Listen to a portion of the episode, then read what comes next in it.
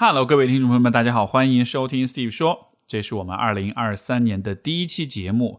啊。前一段时间，我看到很多朋友们在朋友圈、在社交媒体上都会在发表新年的感言，希望尽早的跟二二年告别，然后 能够回归正常，能够重启自己。当大家用这样的语言去描述自己的心愿的时候，其实我蛮有共鸣的，因为我想可能大家都会有这种感觉啊。我们过去这两三年失去了很多，被改变了很多。啊，也被剥夺了很多。那么到了新的一年来的时候，大家都会有那种渴望，就是我们好像要去想要去补补充、去回归、去修复那些我们失去的东西。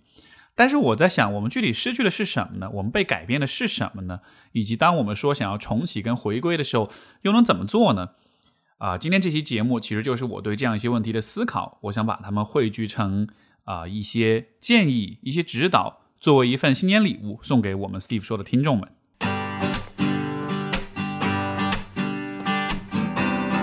欢迎收听 Steve 说，和我一起拓展意识边界。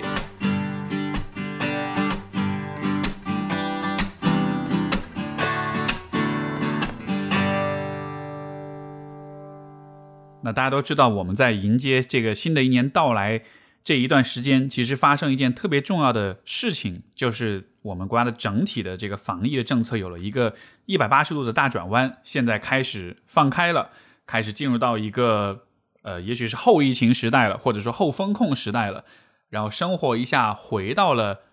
基本上回到了以前的那种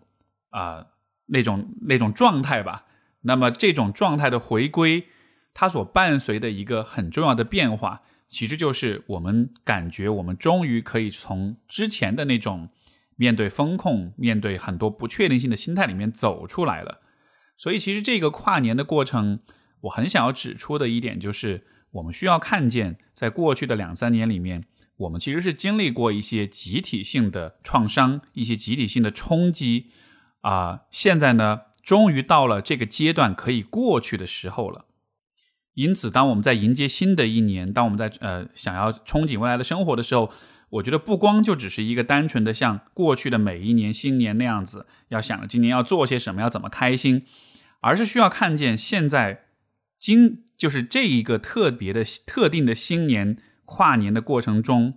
我们需要看见我们自己是需要从过去的这样两三年的这种经历当中走出来的，因为我们经历了一些可能很多人从来都没有经历过一些完全崭新的、完全令人不知所措的这样一些。事情，所以我们在心理的层面是不可避免的会受到很多的影响跟改变的。这个究竟是什么意思呢？我想先说一个可能对于我们 Steve 说的老听众们来说都比较熟悉的一个故事。这个故事其实就是成长经历原生家庭创伤的故事。那么对于一个典型的呃经历过原生家庭创伤的成年人来说，他的经历可能是这样的：就他从很小的时候开始。他的家庭关系当中有一些很大的问题，比如说父母经常会有矛盾，比如说家中会有一些巨大的变故，有一些巨大的压力，所以呢，从很小的时候开始，可能这个孩子就需要去适应这样一个环境。他适应的方式可能就是会变得比较沉默寡言，会比较忽视自己的需求，或者会比较变得懂事，并且希望以这样的方式来换得某种安全感，换得父母的关怀跟照顾。然后呢？这样的一个生活状态可能会一直持续到他的青少年，包括成年的阶段。然后，当他长大，当他成年了，当他开始需要去啊进入到自己的生活、人际关系，包括亲密关系里面的时候，就会发现出现很多的问题，因为他会发现他在从小所习得的那样一些行为跟情感的模式，会不可避免的在新的生活当中被重复。他对于自己的认识，他对于别人的预期。嗯，他对于很多事情的处理跟选择，就像是都停留在了过去的那个自己的状态里面，而这样的结果，当然就是成年之后很多的事情会处理不了，对自己的认知、对自己的自信、对于亲密关系的那种抗拒跟恐惧，呃，就会有很多的障碍，对吧？而所有这些问题要去改变、要去解决，我从心理咨询师的角度，我会去帮助他做的，可能就是要从过去那种状态里面走出来。这里面的一个很重要的点就是，当人们在经历一些很挑战、很有压力的状态的时候，会进入到一个特定的适应跟保护的状态里面。但是呢，当外界的这种压力不复存在的时候，比如说你长大了，你不再需要担心，呃，父母是否会抛弃你了，或者你的生活经济上都已经独立了，然后你也有有能有了能力去选择和家人之外的人建立亲密关系了。在这样一个情况之下，这种环境的影响已经不在了，但是你在心理上如果没有一个调试，或者说是一个重启跟回归的过程的话，那么你就有可能卡在原来那个状态里面，而这样子的话。当你走入到新的人生阶段的时候，就会出现很多的不适应。这个故事可能你很熟悉，因为我们以前有很多的案例，有很多的来访，呃，有很多的来信，其实都是在讲类似的一个故事。很多人的困扰都是在于他卡在了过去的，呃，那种呃情感模式跟心理状态里面。所以我今天为什么把这个故事拿出来讲，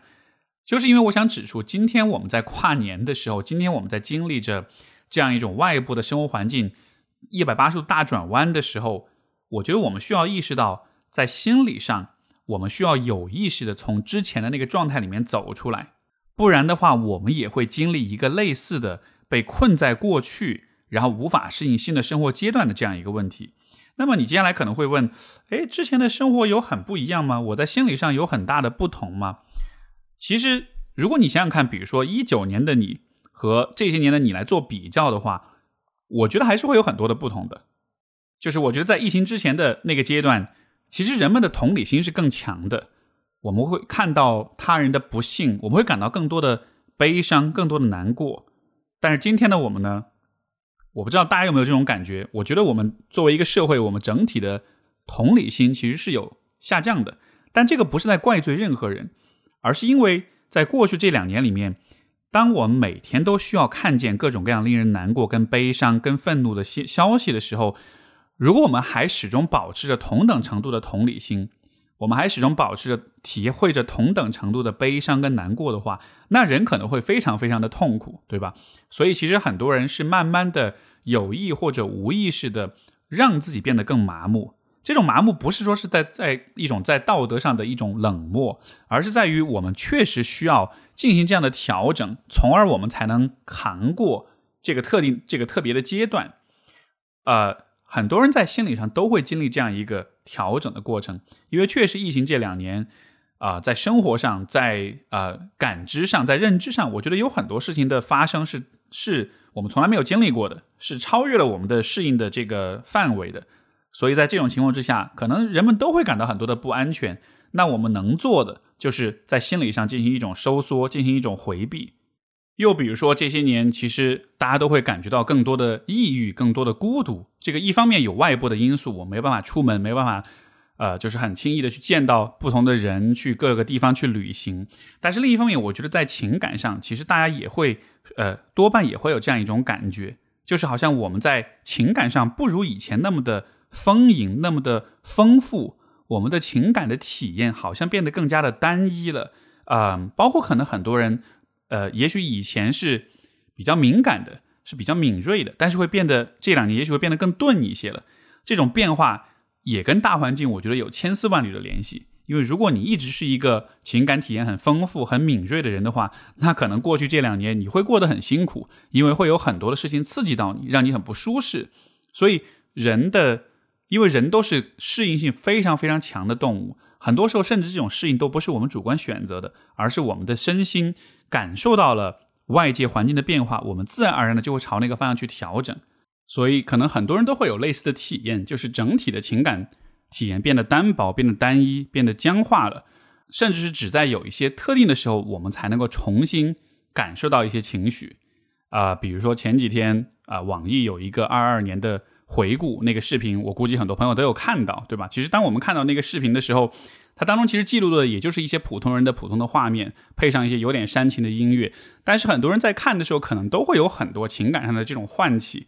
呃，为什么有这么强的唤起呢？那些画面本身，其实你说它有多么的呃煽情，我觉得也还好，因为它从这个视频的制作的角度，它也没有特别多很多的观点的表达，只是一些很普通、很很平常的画面。但是，当我们在看到这些东西的时候，所体会到的那种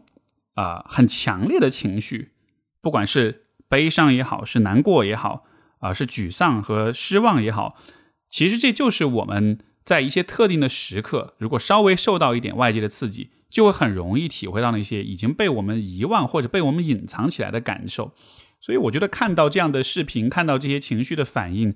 呃，更让我觉得，就是我们为了保护自己，其实是变得更麻木了。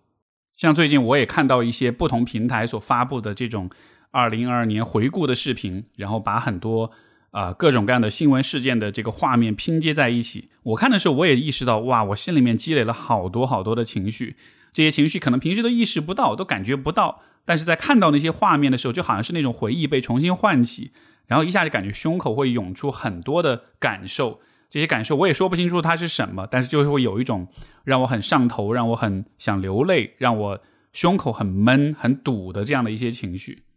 其实，如果我们的环境没有变化，如果疫情没有这个这个政策没有发生一百八十度的转，我可能也不会去讨论这个话题，因为那意味着我们需要继继续去面对很多的不确定性、很多的限制，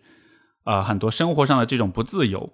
但是恰恰是因为这个环境已经变了，所以我才觉得好。接下来我们也许可以不用继续用这样一种自我保护的方式去生活了。我们在现实环境上已经相对安全一些了，所以我才敢去和大家聊我们在情绪上去走出那种自我保护跟自我防御的状态。如果这一期还没过去的话，我肯定不会聊这个话题，因为大家需要继续以这样一种。相对麻木的、相对抑郁的方式扛过这个阶段，对吧？所以今天去聊啊，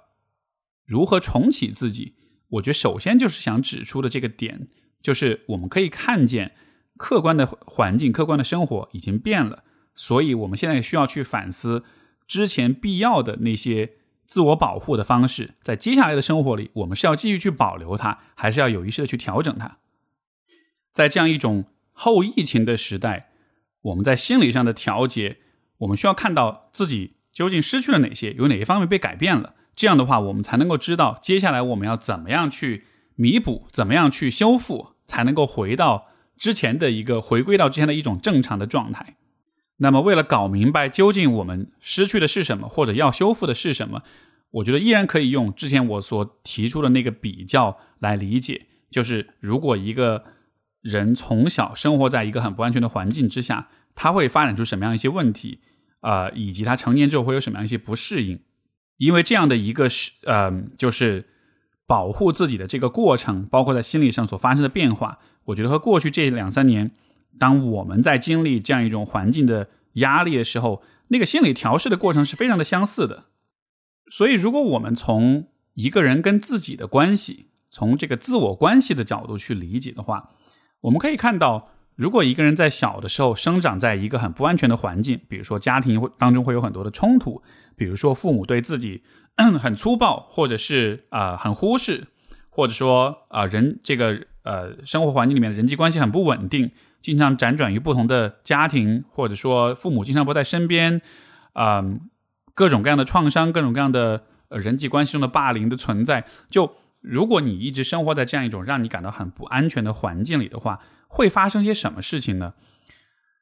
你和自己的关系会变得很远，尤其是你和你的内心的脆弱面会变得很远。这个脆弱面指的是什么呢？其实就是我们作为一个人在遇到各种各样的事情的时候，我们最天然、最本真、最本能会体会到的情绪。这些情绪可能就包括前面讲到的，像悲伤。哀伤、愧疚、恐惧、不安全等等这样一些情绪，如果一个人是有足够的能力去应对这个环境的，如果我们总体来说是安全的，那么这些情绪是可以有的，因为这些情绪帮我们体会到，呃，就是帮我们对环境做出反应，也让我们意识到什么事情对我们很重要，也让我们知道接下来要怎么做。就这些情绪虽然让人感到难受，但是它是有指导性的，它像是信号一样。但是呢？如果一个人不认为他能够应对好环境当中的所有的这些挑战跟压力的话，那么这些情绪对他来说就像是过载一样，他会感到很痛苦，他会受不了，所以自然而然的就想要去逃避。那么对于一个小孩子来说，不管是在身体的力量上，还是在认知能力上，在沟通表达能力上，可能都是没有办法。去应付好成长经历当中的那些创伤的，因为那些事情确实太复杂了，对吧？你让一个两三岁、三四岁的小孩子去理解他的父母之间发生婚姻的矛盾是怎么回事，这是非常非常困难的事情。所以，我们就会看到人的调节跟适应的方式，就是当我们在被困难、被压力、被不安全感给呃击垮的时候，当这些东西太排山倒海的压过来的时候，我们会选择的一个虽然短视，但是却是有效的方式，就是我们会把自己的情绪封闭起来，我们会和自己的脆弱面远离，我们会去回避，去跟它断联。那么，当这种断联发生了之后，可能会有怎么样一些表现呢？比如说，对于一个人来说，有些特定的情绪是没有办法被体验跟表达的，像很多人都会体会不到愤怒，或者说很多人会体会不到痛苦。哪怕体会到了，可能你也很难表达出来，你也很难在人际关系里用语言或者用非非语言的方式去表达。还有就是很多人在啊和他人的相处当中，他会去忽视自己的需求，或者说明明自己需要一些东西，明明需要和别人沟通、和别人磋商，但他没有办法去进行这个过程。甚至有的时候可能是一些很简单的需求，可能你只是告诉对方你需要什么，然后就能得到满足。但即便如此，可能。有些时候，人们就会有一种习惯性的不去表达自己。还有，在很多情况之下，我们会对和他人在情感上的亲密感到抗拒。这也是因为和他人的亲密其实会触，就是会啊触动到我们自己心里面的脆弱的那一面。但是呢，如果我们害怕自己的脆弱面，如果我们不敢去触碰自己的脆弱面，如果我们只是想要情感上的安全跟稳定的话，那么跟他人的亲密对我们来说也是很有威胁性的。因为他要求我们要敞开内心，对吧？所以说，为了让自己安全，那干脆就不要敞开内心，所以就不要跟他人亲密。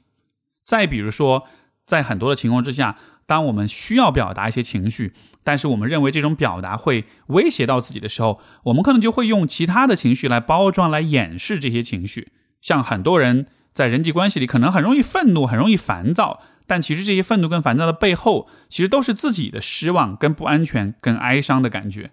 所以上面所说的这些现象呢，其实都是当我在和来访者和有这种原生家庭创伤的来访者工作的过程中所注意到的，就是他们和自己的脆弱面断联，然后这种断联接下来就会导致一系列的结果，就是上面所讲到的这些。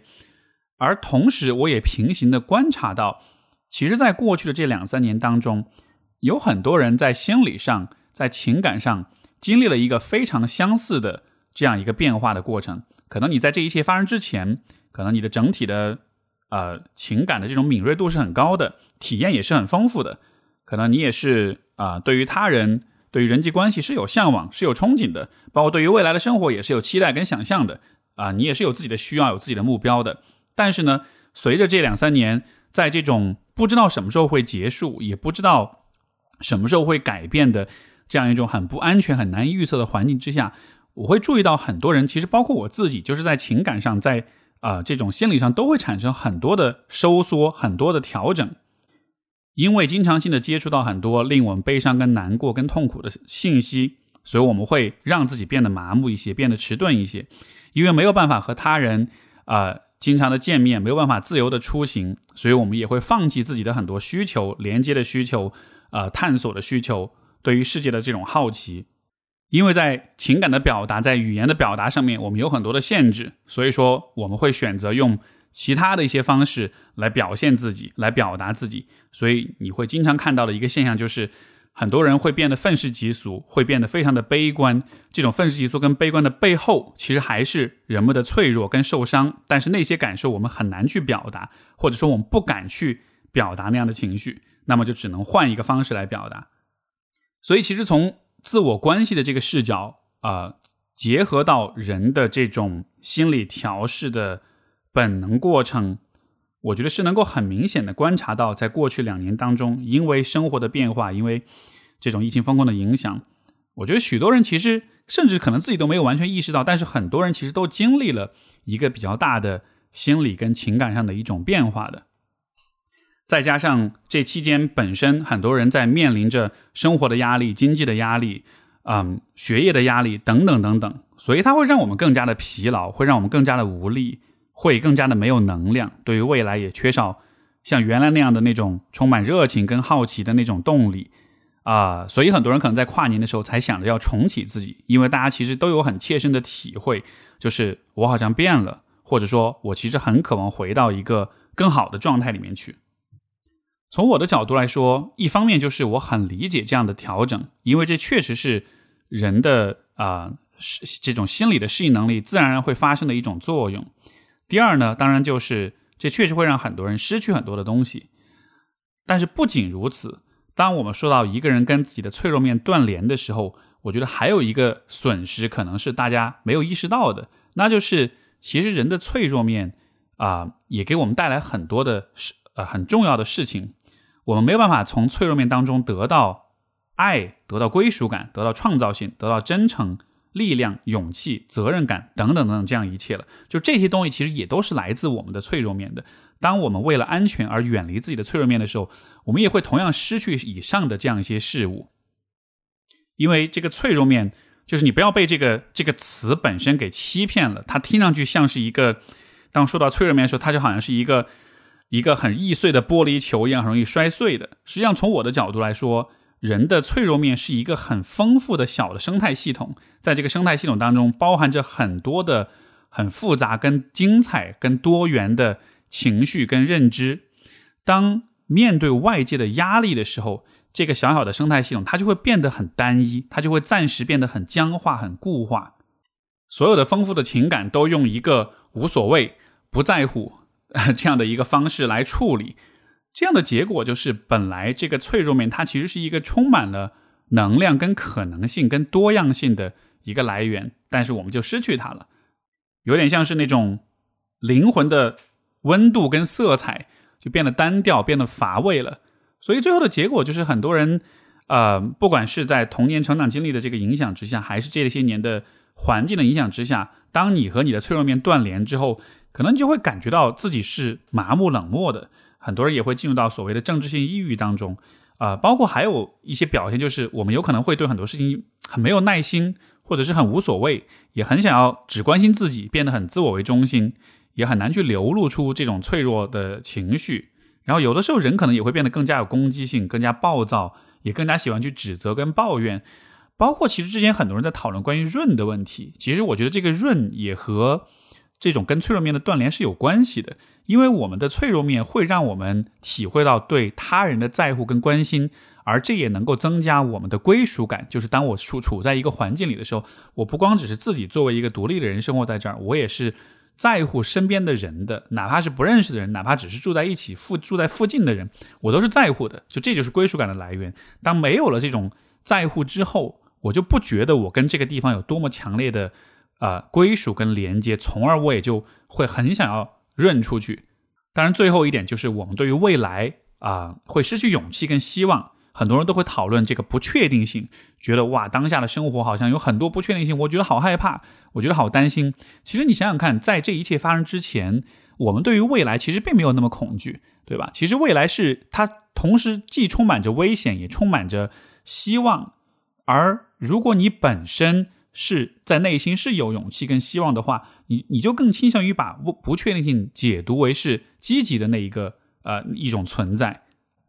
但是像最近的时间，我们更多讨论的那种不确定性，就好像它是一种威胁一样，我们会感觉到很困惑、很焦虑，会很担心很多的事情。所以，所有这一切的心理上的变化，我觉得都可以从一个人的自我关系的角度去理解，就是我们跟自己的脆弱面断联了。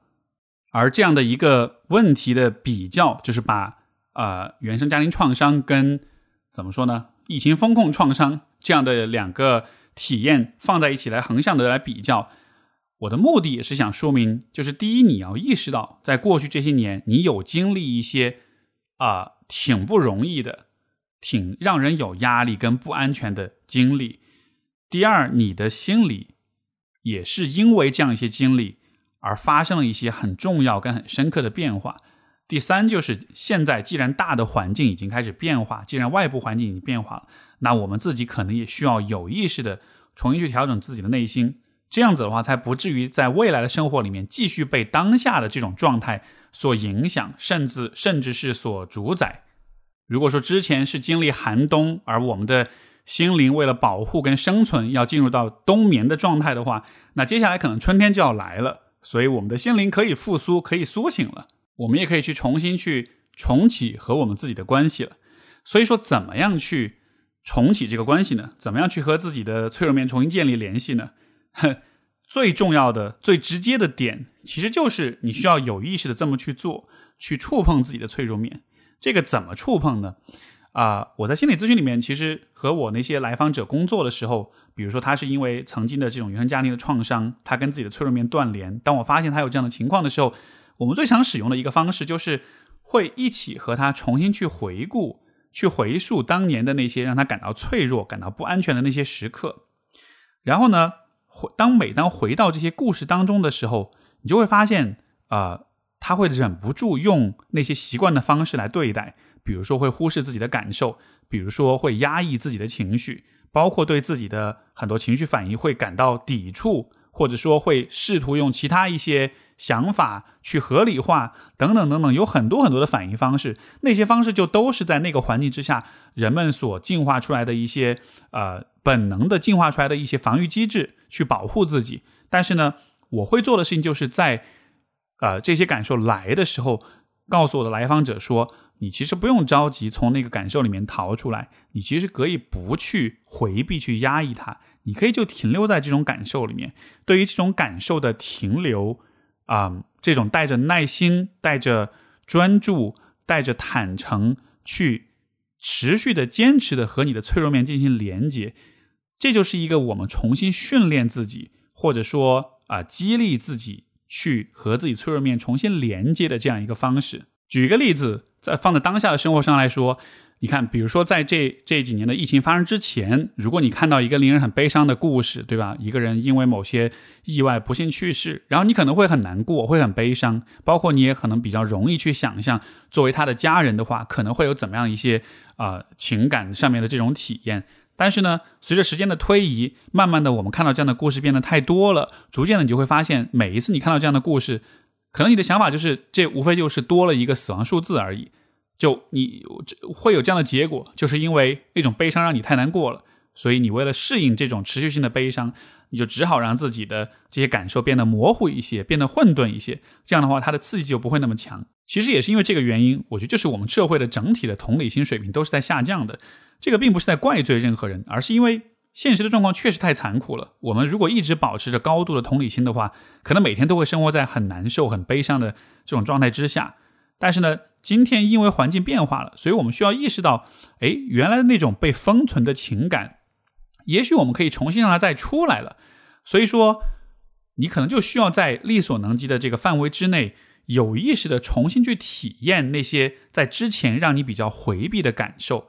啊。哀伤也好，悲痛也好，去觉察到这些情绪，去重新熟悉这些情绪，包括去注意到，当你在体会到这些情绪的时候，你是什么样一种姿态？因为我估计很多人在啊，比如说感受到悲伤的时候，啊，对于这种社会事件、新闻的这种悲伤，可能心里面都是会很抗拒的。这种抗拒，就是因为过去这些年你习形成了抗拒的习惯，但是这个时候恰恰就需要你有意识的。暂时不去抗拒跟逃避，就暂时停留在这些感受当中。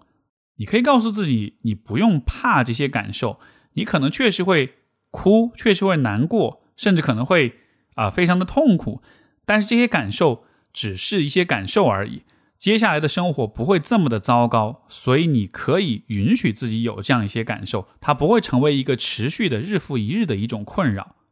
以及我觉得特别特别重要的一点就是。我们去重新体会自己的这些感受，这并不只是一个没事儿找事儿做，对吧？一个自虐的过程。就这些感受的体会，它真正的意义，所有的这些脆弱面的感受，它同时也和人的内心的力量、跟爱、跟关怀是同源的。就这个听上去很矛盾，但这确实都是一体的。你像我举个例子，比如说啊，我在和我伴侣的关系里，在我们关系很亲密的一个阶段，我其实对他的。生命安全产生过非常强的死亡焦虑，甚至有些时候我晚上会因此而失眠。我会想到，万一有一天他要是不在的话，我可能会特别特别痛苦。这种感受我以前没有体会过，可能也是因为之前没有那么深的爱过一个人，所以我不会有这样的担忧。但正是因为很爱一个人，所以你会忍不住要去想象这种感受，对吧？又像比如说很多人生了孩子啊，他们在孩子出现一些这个呃疾病的时候。会非常非常的恐惧，为什么会有这么强烈的反应呢？虽然那种恐惧啊，就是让人觉得非常的难受，但它的另一面不恰就是在于你对孩子那种关怀跟爱是真的发自内心的嘛？又比如说。之前有一段时间，不是有这种啊宠物被消杀的这种事情发生吗？我看到那些新闻的时候，当时也产生了非常大的这种愤怒跟攻击性。我甚至都想好了说，如果有一天谁要来碰我们家的猫，我要跟他拼命，对吧？就会有这样一些很暴力的想法。虽然这些很暴力的想法听上去好像有点可怕，这种攻击性好像很强烈，但你要是好想想看，它的另一面是什么？它另一面难道不恰恰就是对自己的宠物那种非常深的那种在乎跟爱吗？所以，当我在鼓励你重新去面对那些让你感到脆弱的那些感受的时候，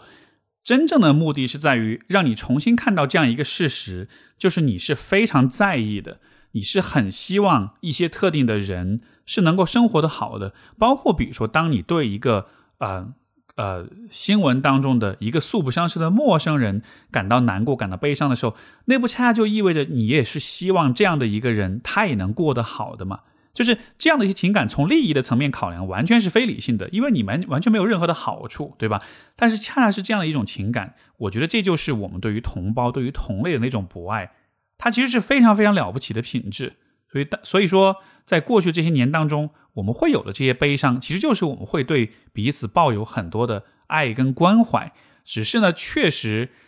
因为有太多的人需要我们去为为之而。难过跟悲伤了，所以可能有点超过了我们的承受范围，所以我们只能不得已暂时让自己变得不那么在乎啊，变得有点冷漠跟麻木。而今天的话，我其实就特别想重新把这件事情跟大家提出来，就是我们可以看见，我们也需要去接受，爱的另一面就是悲伤，亲密的另一面就是离别。而且你越是爱的深，你越是在意，那么你在离别的时候的那种悲痛也就越深。但其实没关系，因为爱本身就是这样的。只有你全心去爱了之后，你才会在离别的时候没有任何的后悔跟遗憾。就是当你带着很深的爱去生活，你才会觉得生活是值得的。这个，如果我们就说一点大实话，就是其实所有人最终都会离开，所有的关系最终都会破裂，对吧？哪怕是呃相伴到老，但最终我们还是会告别。但这里面的区别就是什么样的生活会让你感到是值得的，什么样的关系是会让你觉得。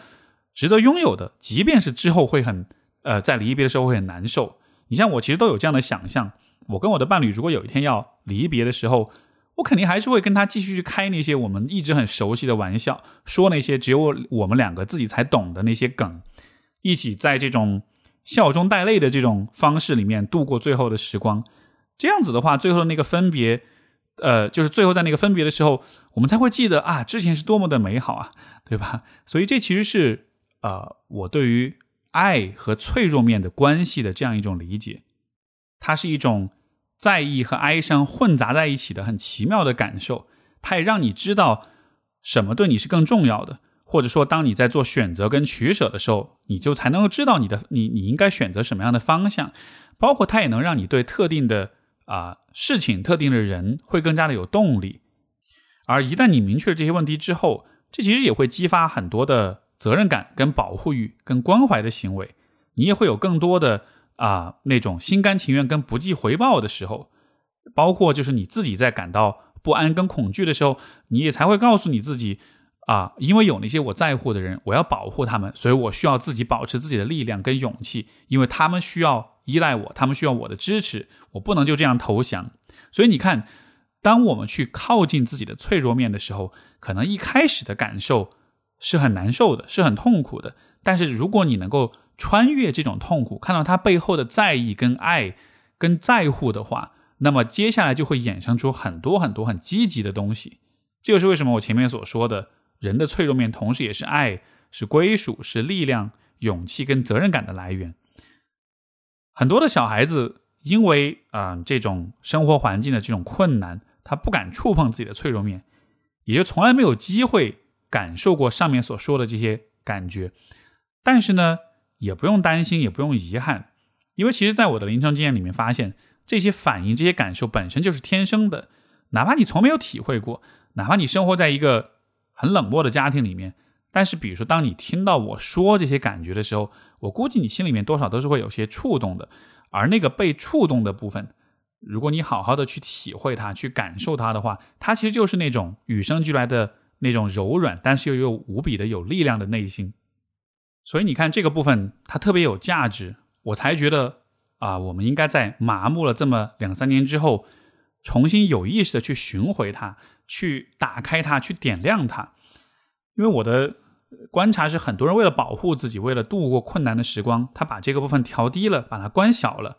啊，我非常非常能理解，所有人都悄悄的这么做过。不过对我个人而言，啊，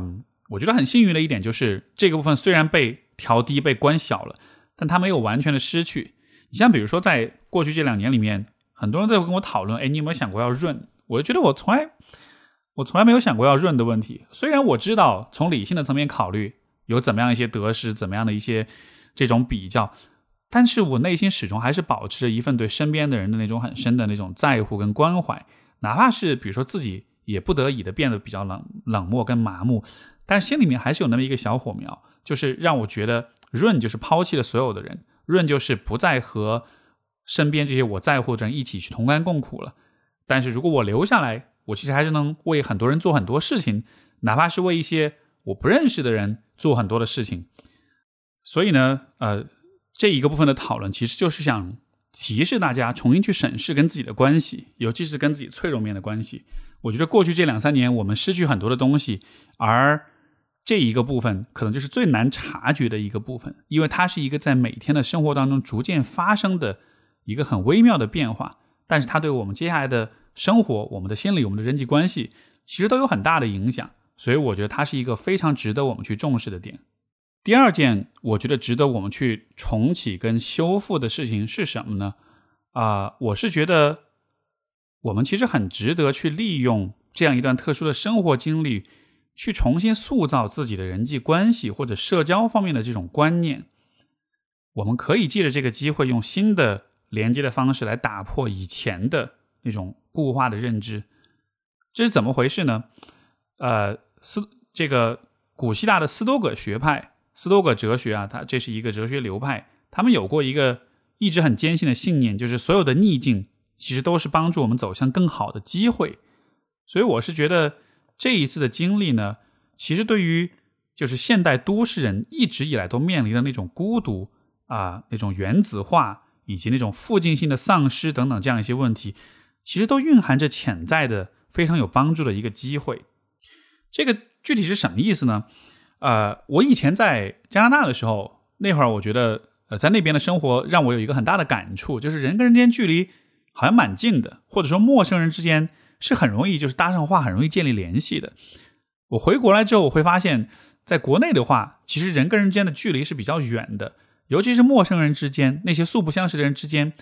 大家更倾向于看到的是彼此的差异，或者说，呃，保持着很多的警惕感。啊，我们都会觉得一个素不相识的人，如果他跟要跟你发生点互动，一定是因为他有什么呃企图，对吧？就是这种情感距离普遍是比较偏远的。但是呢，我觉得这一次的疫情在发生当中和之后，其实会带来一个非常有意思的变化，就是突然一下人与人之间有了一种共同的共识，有了一种共同的痛苦，有了很多相似的经历。不管你是什么阶层，你来自哪里，你是做什么的，你是什么样的价值取向，但大家都经历过啊很多非常非常相似的事情，所以就好像是这样一种共同的经历，一下子让我们大大的增加了对彼此的那种共情的理解。你像最近一段时间，我出去呃跟不同的人交流，我就发现大家都会忍不住一直都在聊 关于这个疫情、关于风控的各种各样的问题，而且是同样的事情，你会跟不同的人反复说。我一开始呢，会有点觉得这样的信息交换没什么意思，因为我也没有得到什么新的信息，只是不停的在说同样的话。但是慢慢的就会发现，这种交流、这种交换，哪怕他没有真的获得什么特别有意义的、有价值的信息，但是就是因为大家都在分享自己的感受，在发现很多的共鸣，所以反而就会让人们人与人间更容易走近。也就是说，当我们在交流的时候。除了说话的内容以外，那种诉说、跟表达、跟聆听的动作，它本身也是很有帮助的。它很能够加加深人与人之间的那种连接感，拉近我们的心理距离。因为当我们面对面，当我们看着彼此，当我们分享彼此感受的时候，其实就能在一个很原始的情感层面去创造连接。就是今天的人们其实是过度理性化的，我们喜欢用我们的大脑前额叶的皮层去交流，我们喜欢用理性的思维去互动。但是人还是有很原始的社会性的情感的那一个部分，也就是当我们看着彼此，当我们在冲着彼此说话的时候，慢慢的我们就可以变得更亲近。然后这样一个体验也让我很深刻的理解啊，为什么这种客套寒暄的这种 small talk，呃，为什么人们会有这样的传统？其实也是有意义的，因为总体来说，人们不喜欢看着他们。的时候，就是别人看着大家面对彼此的时候一言不发或者沉默寡言，我们还是更喜欢人们对着自己滔滔不绝的样子，就哪怕那个说的话本身没有什么特别大的意义。所以这个其实对我来说是一个很意外的一个观念上的转变，因为呃，我以前还是很看重说。人的交流是有意义的，包括我也听过很多的啊朋友们他们的一些抱怨，包括他们写的信当中也会提到，哎，就是觉得跟身边的人说话都是很没有营养，就是我们很强调营养，很强调意义感，很强调这种说话当中的这种呃有意义的信息的这种交换。但是你其实多往下面想一步，你进行了那种所谓的有意义的交换之后，你得到的是什么呢？可能得到的更多的就只是啊，你确认了自己作为一个有思想、有精神生活啊强或者强调精神生活的人，你的这种身份被确认了。你好像觉得你身边都是这样的对话，没有那种口水话，没有那种闲聊的那个部分了。我并不是说这样的追求是不好的，它确实也是很重要，但它不是唯一的人与人之间有意义连接的一种交流方式。而我觉得这一次疫情给我带来的这种变化，当我看见我和他人共享着很多的呃情感，共享着很多的痛苦，并且我们能因此而有所交流，然后这种交流能拉近我们的距离，我觉得这个还是呃呃足以改变就是人们的这种社呃社交的观念的。我们可以看见说，你其实可以跟陌生人或者跟不那么熟悉的人有更多的互动，而且其实你们之间的相同之处可能比你。你们之间的差异要更多，比如说在旅途当中，在生活半径里面那些常常见到的那些人，我觉得都可以跟他们有些交流。就是一方面你可以继续去看重所谓的对话质量、信息浓度，但另一方面也可以接受自己作为社社会性动物的这种天性，就是这种互联跟互动，它就是会让我开心，就是会让我更有活力、更有能量。而且因为疫情的这个体验，它是一个我们共同的生活经历。所以，如果你自己感受过痛苦、感受过难受、感受过悲伤跟不安全，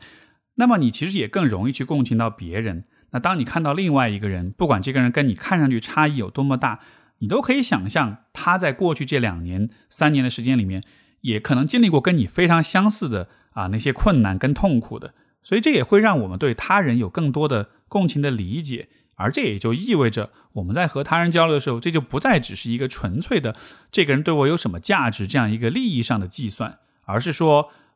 你可以用你自己的那个脆弱面的驱动，去感受到更多对他人的关怀。当你知道另一个人跟你经历过很类似的痛苦的时候，是不是其实还是会忍不住想要去表达一下关心，想要去同情一下他？你像这些年，我觉得可能很多人都看到了一些平时生活中看不到的东西，哈。卡车司机、外卖小哥，或者是农村地区的啊，就是这个很多的农民，他们在疫情期间受到很多的影响。可能平时新闻上不会说这样的事情，这一次我们看到了，哦，原来他们也受到了这样的影响，原来他们也有很多自己的困惑、跟痛苦、跟不容易。所以，这种疫情期间，这种我们看到普通人之间的这种不容易，我们去共识、去共享这种不容易，啊，我是希望。我带着这样一种美好的憧憬吧，我希望在未来的生活当中，大家也可以带着这种共识跟共情的理解去面对生活中的人们，因为不然的话，我觉得人还是很容易只是生活在自己的一个小小的圈子里的。我们所接触到的媒体跟信息也仅限于那些跟我们相关的生活的圈层跟阶层，我们是看不到其他的不同的地方、不同圈层、不同啊阶层的人的。其实我也不完全确定，就是啊。这两年的这种生活经验到底能给我们在人际关系上的观念带来多大的改变？但是至少按照我的这种理解的逻辑，如果人与人之间会走得更近一些，如果我们会更加的同情彼此的话，我觉得至少在价值观念上，可能也是有可能带来一些改变的。就是同情，就是 compassion，对吧？对他人的关怀跟同情这件事儿，对于许多人来说，其实从来都不是一个排序排位非常。靠前的啊一件事情。但是也许现在对于大家来说，可以把这件事情更靠前一些去呃去安排了，而有可能我们是能从这种变化当中体会到更多的人生意义的，因为不然的话呢，那我们就只是去关注自己的收入、自己的物质上的享受、消费，以及在社交媒体上的所获得的虚荣跟奖励感。除此而外，其实没有什么特别值得在意的东西，对吧？但是你看，其实这个世界上存在着很多的人。他们跟你共享着很多的挑战、跟困难、跟痛苦，所以其实说起来有很多事情是可以做的。这也是像比如说我的播客、我们的节目，包括我的职业，所有这些事情，它就它带来那么多的意义感跟动力。这并不是说完全是一个为了快乐、为了开心才做的事情，而是说它确实能让我就是把我的关注和很多人的命运联系在一起，从而人自然而然就会被激发更多的责任感、更多的那种动力。所以这是呃关于人际关系、关于社交的这种观念，我觉得有可能，如果我们有意识的去往这个方向去思考、去感受、去调整的话，也许我们能从这两年的生活经历当中，就不是说是修复，而是说被激发出一些新的东西出来。还有我很想分享的第三点，就是我们接下去怎么去重建自己的内心。我觉得可以重新试着去打开自己的感受通道。因为我们前面说过，就是人在不安全的时候，我们的内心会变得很封闭，我们会很抗拒或者很压抑某些特定的情绪，这是对内的封闭。其实同时，我们也会对外也会有封闭，我们会关闭我们的感知通道啊。就是说，人人的脆弱面既会对内在的情绪做出反应，也会对外部的事物做出反应。所以，为了保护你的这个脆弱面，或者说为了呃降降低它带来的痛苦的话。我们对外对内的这个感知通道都会去关闭啊！你看，比如说我们想到在乎的人，我们心我们会心里面会有波动，会有波澜，对吧？我们看到他们的时候，嗯，脆弱面就会被触动。其实，我们对于非人类的事物，比如说对于美丽的风景啊，对于可爱的动物啊，呃，任何的五官能够触及的事物，其实也都会有情绪反应。所以，这个也是因为说人有两套感知系统，一套呢是连接着我们的。大脑的前额叶的皮层，我们通过理性的思考跟判断，啊，去去判定就是什么对我们是重要的、是珍贵的。但其实还有一套系统，它连接着我们更加原始、更加基础的啊情绪的和感知的功能，让我们在直觉的层面，就是对于环境、对于自然界很多特定的事物做出反应。你看，比如说阳光，比如说大自然的风景、小动物。比如说这个芬芳的气味，比如说美味的食物，还有毛茸茸的很温暖的材质，这些东西对我们都有治愈性，以至于就是很多的元素都会被运用到心理治疗当中，去恢复人的啊积极情绪和心理上的这种弹性。其实它都是同样的道理，就是当我们在受伤、当我们在不安全的时候，我们会关闭这些感知的通道，我们会更多的把注意力放在那些对我们来说有危险、有威胁的事物上面。我们的视角就会变得很窄。那么，前面我们说过，在过去这两三年当中，人们的注意力可能都会被集中在一些特定的事物上面，比如说每天的这个数字的发布，对吧？每每天的政策的变化，包括可能经济，呃，或者是就业上的一些危机、一些问题等等等等，我们的注意力全部都被高度聚焦了。但是这么聚焦了两三年之后，可能这种聚焦就成了习惯了，或者说我们对于那些本来会注意到的事物，就有了一种选择性的无视。这样的状态持续存在的话，不光是前面讲到的在情绪跟行为上会形成惯性，我们的身体的感知也会收缩。而这种收缩带来的结果，就是我们对现实世界的感知也会越来越弱。你不再能看到，不就你不再能因为比如说阳光或者是花朵。而感到情绪的波动跟变化，因为你每天想着的可能都是一些让你很担心的这种事物。这个说起来好像有点抽象，但其实你只要居家隔离过，比如说几个几个星期，甚至几个月没法出门，你其实都能理解我在说什么。就是我们想出去出门，不仅仅是因为出门了可以去买东西，可以去见到其他的朋友，也是因为在那个户外的环境里，我们能够在感官上面全方位的去感知世界。而这种感受本身，对于我们来说，我们是天然的很渴望这种感受的。你像我记得今年年中的时候，当时上海解封，我们在家里待了两个月，然后解封之后，我第一次走上街头，其实当时没有什么特别的事情要去做，但就是走在那个街道上，你看着那个空荡的街道，你看着大树跟房屋，你闻到街道的城市的气息，你听到街头巷尾的各种各样的白噪音，就当这些感受重新进来的时候，就好像是人重新被注入了一种生命力一样，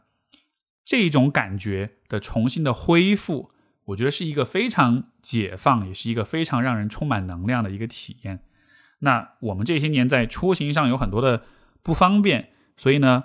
我觉得也间接导致了我们失去很多，就是这种打开感官通道去感受自然，去走入户外，嗯，去用更直觉和原始的那种感知能力去跟世界互动的这样一些机会。包括呢，再加上可能每天又是大家这个上下班。啊，上就是每天都是上班都很忙，然后可能下班了之后就窝在家里刷手机，对吧？然后更多的把时间花在呃互联网上，这样带来的结果就是不不管是从啊情感上还是感知上，我们都会变得非常单一化。所以说，今天我们讨论就是怎么样去恢复心理上的那种多样性和那种弹性的时候，去向内去找到你的脆弱面，能够重新激活那些丰富的情感。而另一个听上去有点偏方的一个方式，但是又确实会很有用，其实就是当你在向外感知的时候，除了跟人的连接以外，也更多的调动你的五官的感知，重新让这些感知变得更敏锐，从而你才能更多的去跟现实恢复啊那种联系。如果你这个说上去有点模糊，但就如果你不知道怎么做的话，我其实觉得有一个很简单的建议，就是想。想象你是像一个艺术家一样做所有的事情，为什么艺术家呢？因为其实艺术家是需要结合自己的感官感知来进行创作的，他们就需要非常非常专注的体验所有的事物。呃，我们拿洗热水澡来举例，就大家都知道洗热水澡很舒服，对吧？因为它很暖和、很放松。但是如果一个艺术家，比如说他要就洗澡的舒适感要去画一幅画，或者要写篇文章。或者说要创作一段音乐的话，那他就需要非常非常仔细的观察每一个啊细节，比如说这个洗澡水到底有多么温暖，它是如何沿着身体流淌而下的，你也能闻到，比如说沐浴露的香味，然后呢，你的舌尖也能感受到湿润的那种感觉，然后或许你的心跳，呃，和这个水声又是怎么样去结合在一起，在共鸣的，包括你的身体站在莲蓬头之下。然后你环抱着自己，又会有怎么样的这种触感？所以就是每一个感知跟感触都能带来独特的感受。所以说，当你去打开你的五官的通道的时候，其实就是让封闭跟僵硬的内心重新有机会活泛起来，让这种情感让的这种体验重新去充满颜色、充满味道、充满触感。哪怕这些感受不是多么的浓墨重彩，但是就是这种身体跟心灵的这种啊丰富性。它交相辉映这样一个感觉，这个就是可你可以有意识的去创造的。那我最近收到了 Off Relax 所送的啊洗发水，其实这个地方也想推荐给大家，因为其实重新打开感官通道这件事儿，我确实是有受到他们家产品的一种提示。呃，我刚好本来也是刚好需要洗发水，那品牌把这个送给我试用。我第一次用的时候，我就注意到这个洗发水所散发出的非常独特的味道。平时洗澡，我其实不太注意到啊，我只是注意到温度和水流的那种触感，我不太注意气味。但是这款洗发水它的味道非常的特别，我第一次闻到的时候，我脑海里居然是出现了那种春日田园的那种很生命力跟活泼的感觉。然后呢，我仔细的看了一下成分表，我会发现哦，它当中确实包含着来自日本的稻米提取物和茶叶提取物。另外就是在洗完之后，我也会觉得哎，头皮非常的放松。可能也是因为这个洗发水它添加了这种啊三重的温泉碳酸水，而温泉水本身就是有消除疲劳、放松身心的这种功效，所以说这个洗发水就让这个洗头的过程变成一个特别享受的体验啊，也能很让我解除那种紧绷的状态，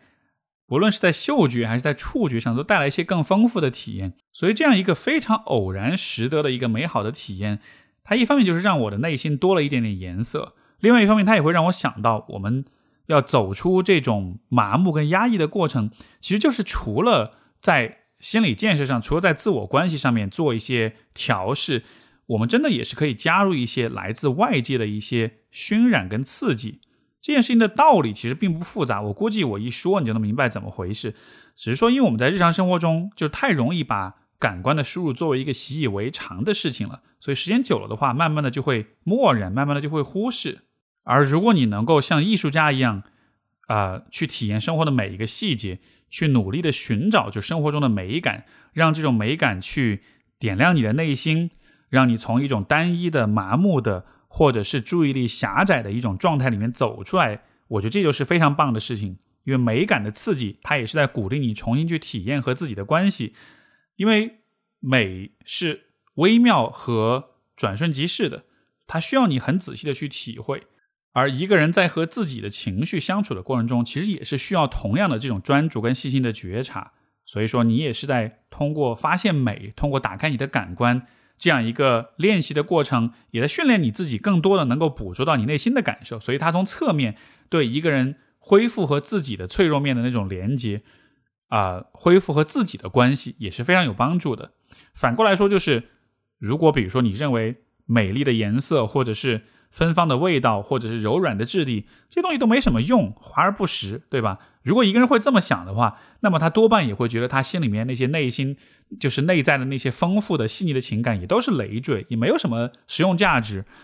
而且联系到这些年我们的生活体验，我觉得对于很多人来说，就是可能经历着很多的不安跟变动。所以说呢，可能本来你是能够去体会很多美感的，但是呢，现在可能稍微的有点忘了这个世界上其实还有这样一些部分。所以我觉得今天这样的一个啊，这样一期节目的讨论。也想借这个机会去提示你，就是不要忘记了自己的感官的通道啊，因为一方面你有那种天生的柔软的内心，另一方面其实你的身体本来也是拥有这种与生俱来的能力，去感受、去欣赏这个世界当中所有的美。所以，以上就是我在二零二三年刚刚开始的时候，我觉得特别有必要跟大家去分享的一些想法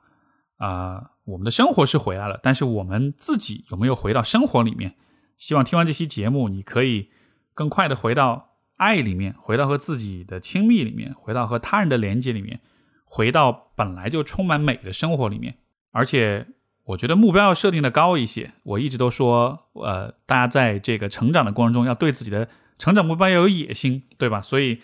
我觉得我们不光在新的一年里面，我们不光是要想象能够回归正常的生活，因为那个无非就是回到以前的水平，对吧？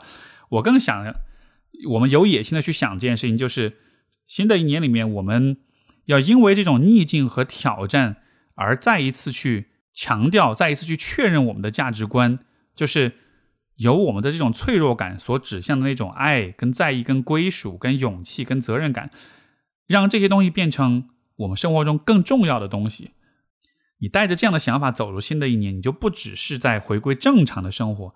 而是在走向更高、更好的自我。其实，在呃这种帮助来访者跟他们的内心更加靠近的这个咨询过程中，每个来访者都能获得超过预期的结果。啊，我觉得你也可以做到。所以说，啊，新的一年我我就不祝你新年快乐了，而是祝你这一年活出惊喜，得到超过预期的收获。这样子的话，到了二零二三年的年末。你也能感觉到这一年过得特别值得，你甚至有可能觉得前面几年也特别值得。最后呢，也想感谢 Off Relax 对本期节目的支持。作为一个从生活日常入手、关注身心愉悦体验的品牌，Off Relax 也在新年到来之际，啊，通过一些实实在在的行动，让大家感受到可能平时被忽略到的美好和错过的放松的时刻。最近呢，Off Relax 联合了曹操专车，发起了回家路上开启 Off 模式的礼包派送活动。在一月三日到一月二十一日，如果你在广州、杭州、成都，只要选择曹操专车的服务，而且订单的起点或者终点是以上三个城市的火车站或者机场，那么就有机会获得 Off Relax 派出的礼包。啊，内含品牌定制的蒸汽眼罩以及洗护尝鲜装，让回家的路途也成为一段感知内心的体验。回家路上，你可以戴上眼罩，好好睡一觉，开启 off 模式，暂时屏蔽外界的杂音。到家之后，也不妨好好的洗个热水澡，开启 relax 模式，迎接即将到来的假期。另外呢，off relax 还为我们 Steve 说的听友们准备了专属好礼。帮助你进一步的打开你的感官通道，也把洗头变成一场美好的呃感知的体验。那么具体的这个领取方式就是打开手机淘宝，搜索 Off Relax 海外旗舰店，找到客服报接头暗号 Steve 说，就可以获得专属的福利。那我也会把这个领取的方式写在节目的简介里。好的，以上就是我们这一期的节目，非常感谢各位的收听，我们就下次再见，拜拜。